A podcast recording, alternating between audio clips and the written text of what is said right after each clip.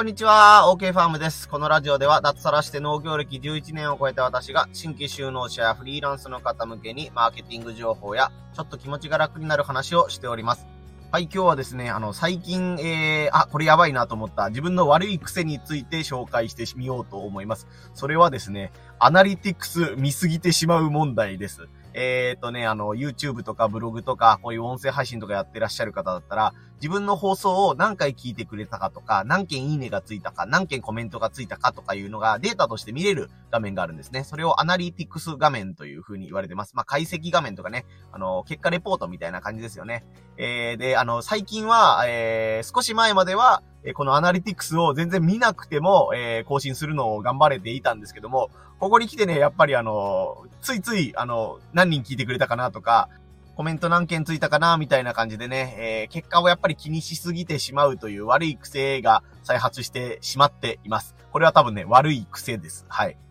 まああのね、実際にこういう自分の結果を見直して、次に活かせるっていう人もいるんですけども、自分の場合は、こういうところがダメだなというね、あの、癖になってしまっているので、いい分析の仕方と悪い分析の仕方みたいな感じでね、え何点かポイントを絞って、え、このアナリティクス、見てしまう病について、え、解説してみようと思います。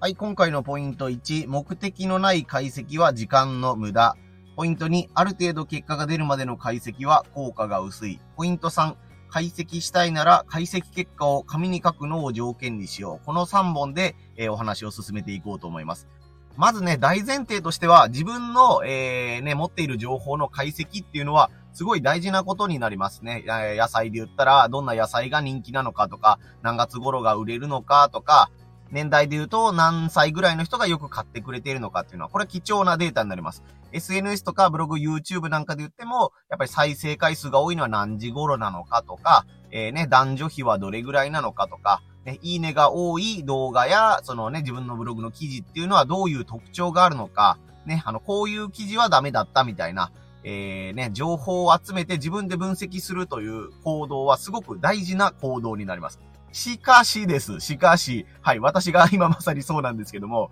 意味もなく、解析のね、画面、アナリティクス画面を見て、えー、ニヤニヤしたり、うーんとうなってしまったりするだけでは、それはすごいね、あの、無駄な時間というか、えー、意味のない行動になってしまうので、これは僕はね、アナリティクス見てしまう病みたいな感じでね、あの、よく言ったりしてるんですけども、久々に最近それが、えー、再発しました。それは、ある程度結果が出ているからこそ起きてしまっています。えー、ね、あのー、全然結果が出てない時ってね、アナリティクス見るの嫌なんですよ。なんか、あ、どうせね、あの、見てもね、あの、再生数伸びてないんだろうなとか、ね、あの、YouTube のね、あの、チャンネル登録者数増えてないんだろうな、みたいな感じで、ね、あの、全然見る気にならないんですけども、ちょっとね、コメントが突き出したりとか、再生数が、あ、いい感じで回り出したと思いって、思ってしまうと、ね、あの、さっきより1時間前より伸びてないかなとかね、あの、30分前より伸びてないかな、まあちょっと極端ですけど、ね、あの、さっきよりもいいコメントがついてないかな、みたいな感じですぐね、あの、レポート画面を見に行ってしまうみたいな感じになってしまうので、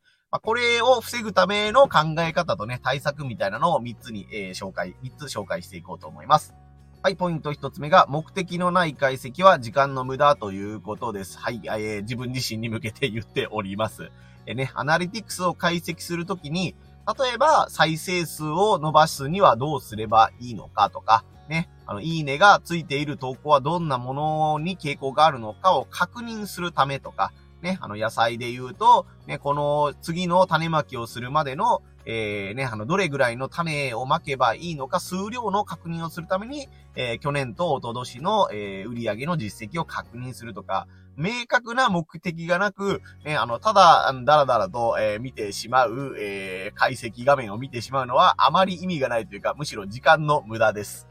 特に私がやっているように、えー、ね、あの、今日の朝8時に確認して、ね、あの、今日のお昼の12時に確認して、夜の6時に確認してっていうこの解析の確認は、はっきり言って、あの、意味がありません。あの、自己満足というかね、あの、全然、うん、漫画を読んだりとか、あのね、ビジネスとは関係ない、ね、だらだら遊びをしているっていうのと同じ時間になっちゃうので、ね、あの、全く意味がないとは言わないんですけども、ね、それを見てモチベーションを上げるというね、あの、解析画面を見てモチベーションを上げるという時間ならそれはそれでいいんですよ。ただ、よくわからんけど、なんか、なんかいいことないかなっていう感じで見るだけだと、えー、ね、あの、意味がないというか、時間の無駄になるということを、えー、自分自身に向けて言っておりますので、皆さんも思い当たる節があったら、まあ、意味もなく、ね、あの、アナリティクスっていうアプリがあったりとか、えー、なんですかね、YouTube スタジオっていうものがあったり、このスタンド FM とか音声配信の、えー、レポート画面みたいなのを意味もなく開くのをまずやめましょうということです。あの、ちゃんと目的があるならいいんですけど、意味もなく、ね、もうスマホを持ったら解析画面を見てしまうみたいな瞬間があると思うんですけど、そういうことはまずやめましょうということです。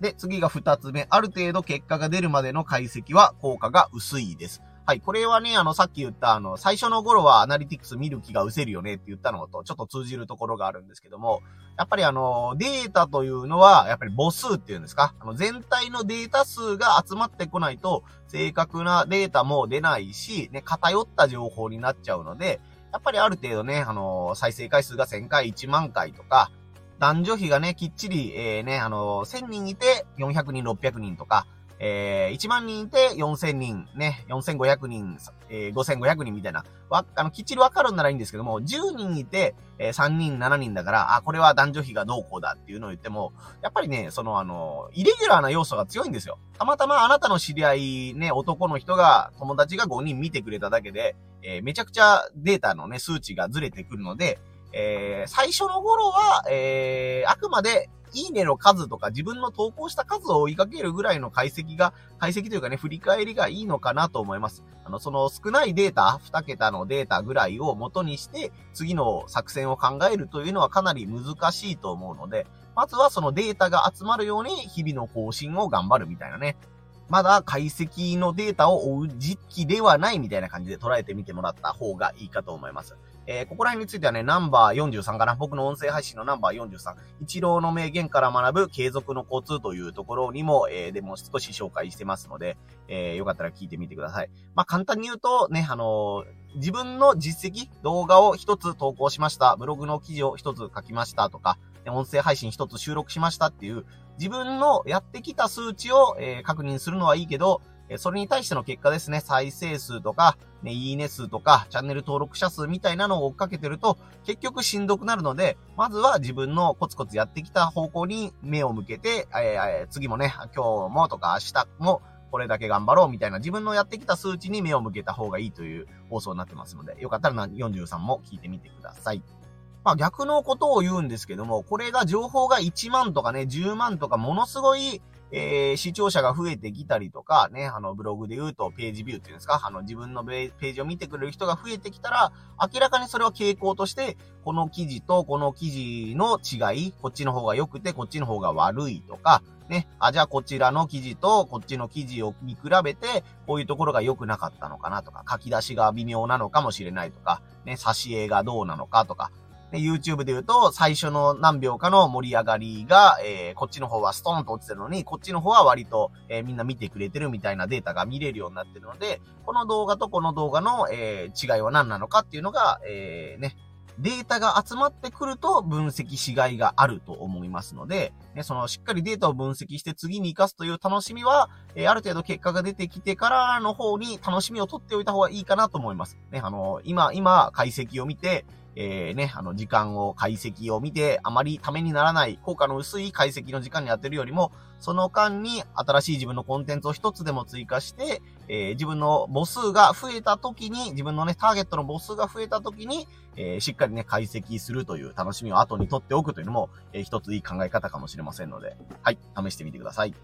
えー、そして三つ目ですね、解析したいなら、解析結果を紙に書くのを条件にしようです。はい。えー、ね、もう多分これで内容はさしてくださったと思うんですが、えー、一つ目にも言ったね、あの、目的のない解析は時間の無駄ということなので、えー、ね、あの、スマホでついついポチポチやっちゃうんですよ、本当に。えー、畑仕事を一段落してね、えー、再生数増えてないかなとか、ページビュー増えてないかなとか言って、ブログとか YouTube とか、ね、音声配信とかちらっと見たくなるんですけど、えー、見るからには、何か一つ結果をメモ帳に残しましょうね。紙に、家の中にいるなら紙に書きましょうっていうのを条件にすると、えー、無駄な、えー、解析癖というか、ね、アナリティクス見る見る病みたいなのが、えー、緩和されるかなと思いますので、ぜひ試してみてください。繰り返しになりますけどね、あの、目的があって、そのね、あの、見たらテンションが上がるなら、それは見てもいいんですよ。そしたらまあまあ逆に時間を区切るとかね、あの、アナリティクスね、1から順に見出したら結構、あの、見れる要素が多いので、あの、見てたら楽しくなるみたいなことはあるかもしれないんですけども、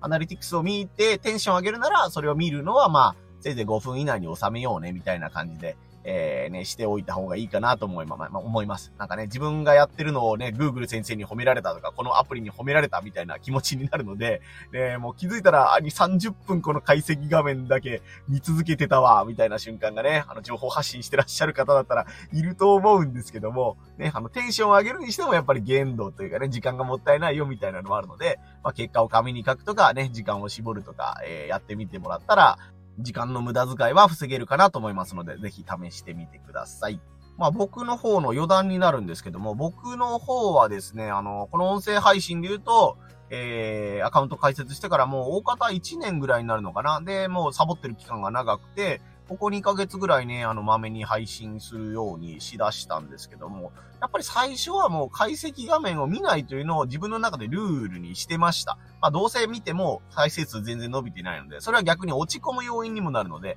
続けるね、あの、気力が失せる要因になると思うので、えー、その時は見ないようにしてました。でもやっぱりある時を境にですね、このなんか、あ、すごいなんかいいねついてきたなとか、ね、コメントがいただけるようになったりとかね、えー、再生数が、あ、さっきより、うん、1ヶ月前、2ヶ月前より伸びるようになったっていうのが、その画面を見ると分かるようになったので、またね、悪い癖として、えー、ついつい、ね、あの、1日に2回も3回も見ちゃうみたいな、えー、癖がつきつつあるので、あ、これはやばいと思ったのと、あ、これはもしかして配信者あるあるなんだろうなというふうに思ったので、このネタを思いつきました。まあでもね、アナリティクスの画面を見たくなるというのは、何かね、自分の中で手応えがある程度あるから見たくなるというか、伸びてるんじゃないかというふうに自分でね、えー、思えるようになったっていうのは、ある意味ポジティブなことなので、そのこと自体はね、悪いことだとは思いません。なんかそのね、自分が初めてね、うん、何かを投稿して、うーん、全然自分に自信がないとか、無価値なものをやってるっていうんだったら、もうその画面って見たくないと思うんですよ。どうせゼロのまんまなのに。えー、ね、あのー、1になったらずっと1の状態が続くのに何回も何回も見たいっていうのは、ね、あの、精神衛生上良くないと思うんですけど、それでもね、その、解析画面を見たいというのは、うん、自分にもできるかもしれないっていうふうに思ってる兆しだと思うので、えー、多分そのまま解析画面見てるだけでダメですよ。解析画面見てるだけでも全然結果は伸びないので、そのね、あの、次は伸びるかもしれないっていうのを胸に秘めたまま、また次のコンテンツをね、作っていくみたいな感じで、えー、いいね、自分、うん、いい解析とのいい付き合い方みたいなのをね、見つけていけたらいいかなと思いますので、えー、皆さんの何か参考になれば幸いです。いや、本当に解析ってね、奥が深いですよね。なんか僕も知り合いでね、あの、登録者が10万人超えてるような YouTuber がいたり、ね、自分のバリバリごぼうっていうお菓子を作ってるんですけども、お菓子を作ってるその、プロデューサー？こんなお菓子作ったらいいですよってアドバイスをくれる方がいるんですけども、そういう方と話してるとね、やっぱり過去のデータがこうだからこうしましょうとか、ね、あの、これとこれを比べたらどっちがいいかを真剣に、えー、ね、データを見比べてるとか、えー、視聴者さんにアンケートを取ってどっちがいいかっていうのを決めてるみたいなのを聞いたりするので、やっぱりね、あの、結果を出してる人っていうのは分析とかを大事にしてるよなっていうのは、えー、思うところが多いので、分析、解析のね、えー、重要さというのは自分自身は、えー、すごい分かっているつもりです。ただ、まあ、その解析を見ることがね、目的にならないように、解析をね、見ることが、あの、趣味にならないように気をつけて、えー、ね、日々一つ一つの、えー、コツコツ、えー、積み上げを頑張っていきましょう。はい、こんな感じで、えー、農家向け、フリーランスの方向けに、えー、マーケティング情報、気持ちが楽になる情報みたいなことを、えー、お届けしておりますので、ぜひ、え、音声配信 SNS のフォローで応援もぜひよろしくお願いいたします。はい、今日は5月2日ですね。えー、まあ明日から連休、まあ祝日に入るんですけども、まあドローンの農薬散布のね、えー、お仕事の依頼が入ってたりもするので、えー、完全に休日というわけではないんですが、まあね、家族との大時間も大事にしながら、えー、お仕事も地味に頑張りながら、えー、やっていこうと思いますので、この音声配信もね、えー、3、4、5とあの祝日もね、えー、配信できるように頑張ろうと思いますので、えー、ね、あの、仕事される方とかね、ちょっと家事の合間にとかで聞かれる方もぜひ、えー、お聞きいただけたらと思いますので、こちらも応援よろしくお願いいたします。はい、連休前、今日も頑張っていきましょう。OK ファームでした。